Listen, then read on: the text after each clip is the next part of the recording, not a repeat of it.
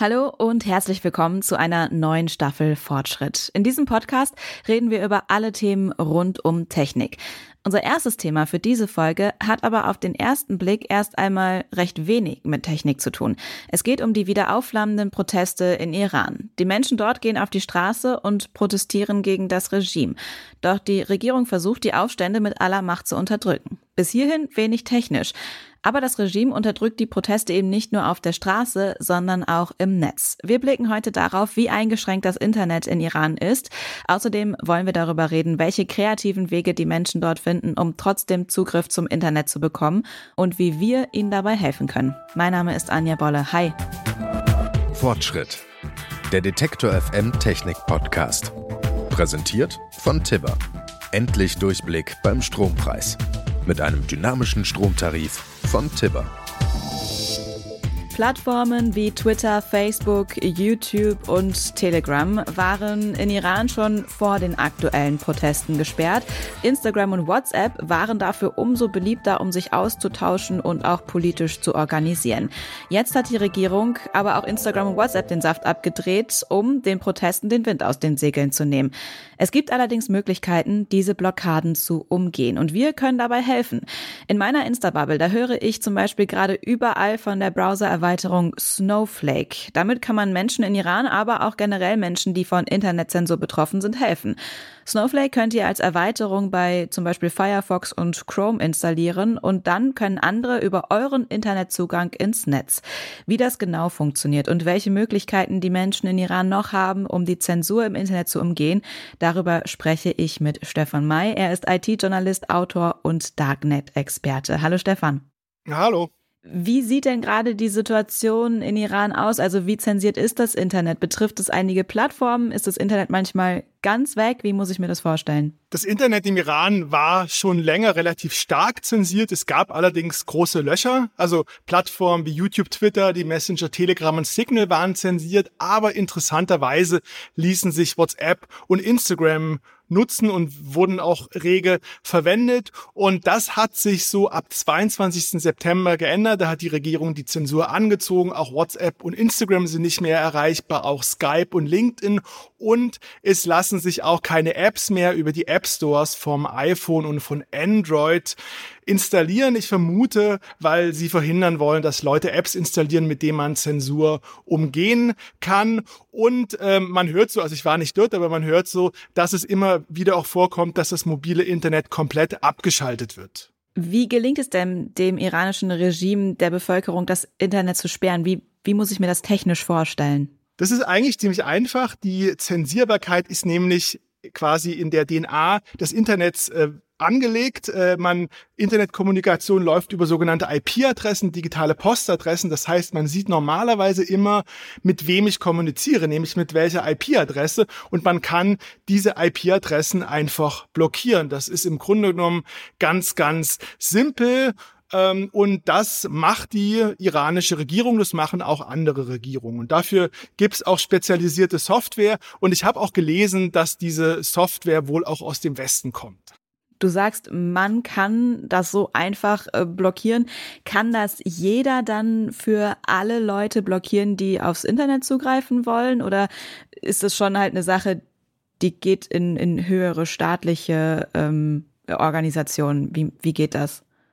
Naja, das läuft so. Internet-User haben ja immer Internetzugang über Internetprovider. Das ist in Deutschland zum Beispiel Telekom oder Vodafone. Und Regierungen können die Internetprovider anweisen, bestimmte IP-Adressen zu sperren. Das passiert manchmal auch im Westen, wenn beispielsweise äh, der Zugang zu Pornoseiten äh, blockiert wurde oder zu illegalen Streaming-Seiten. Also so läuft das und die Internetanbieter müssen sich auch daran halten, sonst werden sie bestraft. Es gibt jetzt aber auch Möglichkeiten, gesperrte Internetseiten dann trotzdem zu nutzen. Mit Snowflake habe ich eine Lösung eben schon angesprochen äh, und es so rudimentär erklärt. Kannst du vielleicht noch mal genau sagen, wie das funktioniert?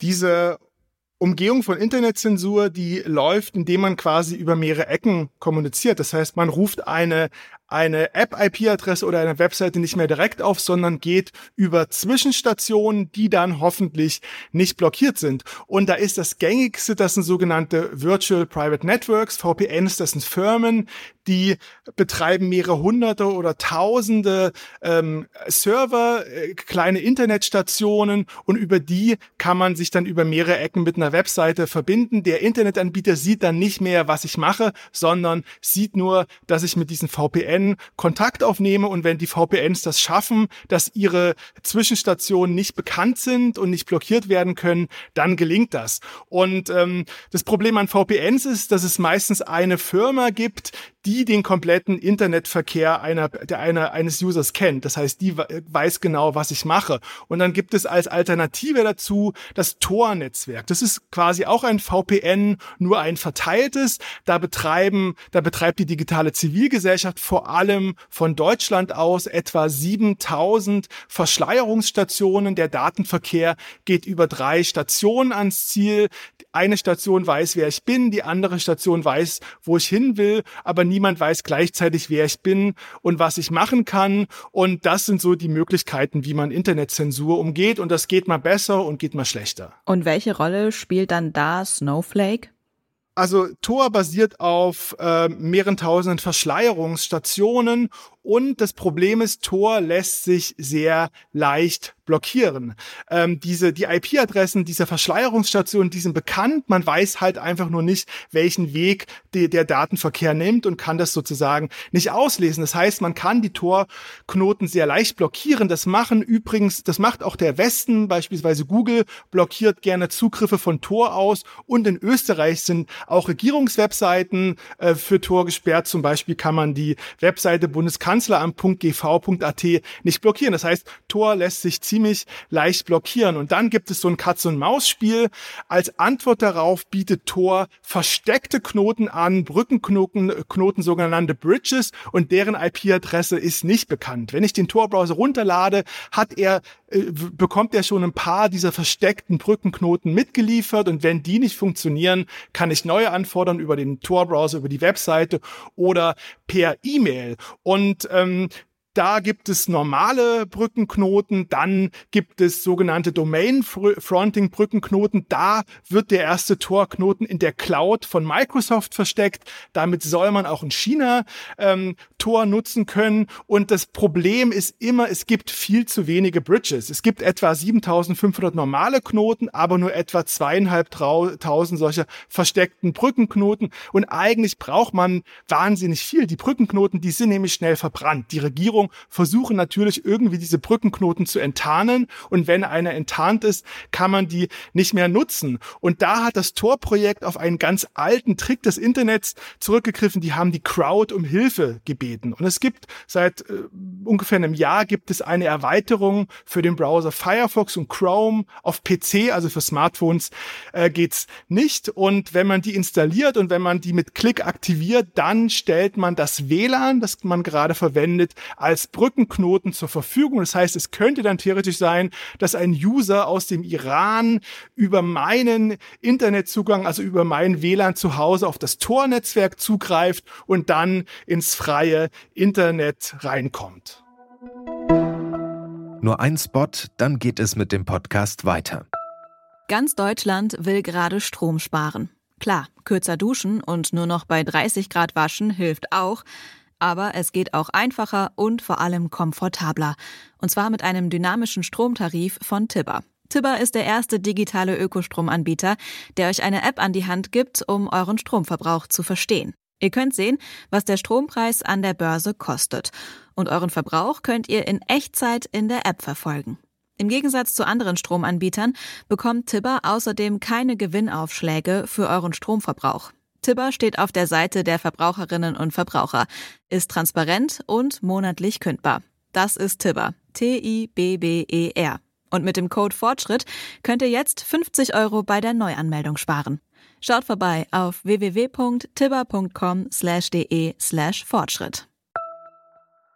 Wenn ich dann Snowflake installiert habe, heißt es dann aber auch, dass es nur funktioniert, wenn ich gerade im Browser bin, das Fenster geöffnet habe, oder? Und wenn ich dann, sobald ich den Browser schließe, ist die Verbindung dann auch plötzlich wieder weg.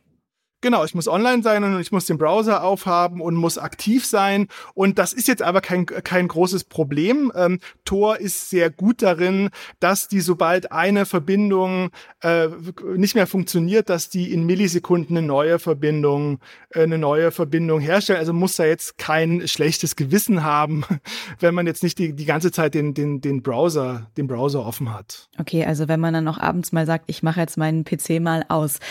Kann diese Brücke, die ich da zur Verfügung stelle, denn dann auch missbraucht werden? Macht das irgendwie dann mein Internet langsamer oder habe ich sonst irgendwelche Nachteile dadurch? Sie kann natürlich missbraucht werden, also man kann damit auch ganz üble Sachen im Tor-Netzwerk machen. Man kann auch aufs, könnte auch aufs Darknet zugreifen und auf Missbrauchsforen gehen oder Waffen kaufen. Äh, also das kann man nicht überprüfen, das kann Tor nicht ausschließen. Ich persönlich, für mich ist es aber ungefährlich.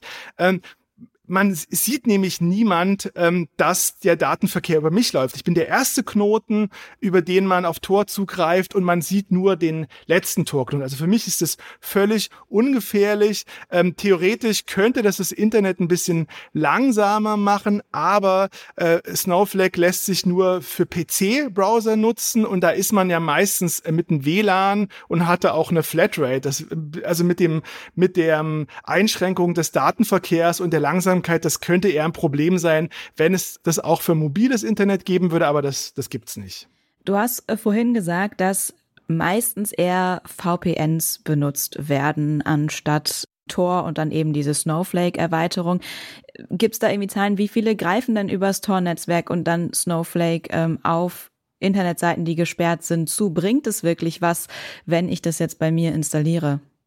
Das Tor-Netzwerk ist insgesamt ziemlich klein. Insgesamt hat Tor nur schätzungsweise etwa zweieinhalb Millionen weltweite User. Ähm, man kann sehen, dass die Zahl der iranischen Tor-Nutzer, dass die sehr stark zugenommen hat. Äh, lange Zeit bewegt sich die Zahl der Tor-User so bei 10.000 pro Tag und dann ist es ab Mitte September innerhalb von einer Woche auf 200.000 hochgeschnellt, dann innerhalb wieder weniger Tage wieder auf 30.000 runter. Ich nehme mal an, da hat die Regierung Regierung gemerkt, dass sie auch Tor blockieren wollen und die Zahl der Brücken-User, äh, die ist von un ungefähr 70.000 auf 300.000 gestiegen und dann ein Stückchen zurückgenommen. Das heißt, das zeigt, die, die, ähm, also Tor ist tatsächlich entdeckt worden durch iranische User. Die, normal, die Blockade vom normalen Tor hat funktioniert und diese Brückenknoten, die scheinen zu funktionieren. Das Tor-Projekt betreibt ein Statistikportal namens Uni, also mit zwei O und NI und da wird auch geschaut, inwiefern die Zensurumgehung funktioniert und da, das ist tatsächlich beeindruckend.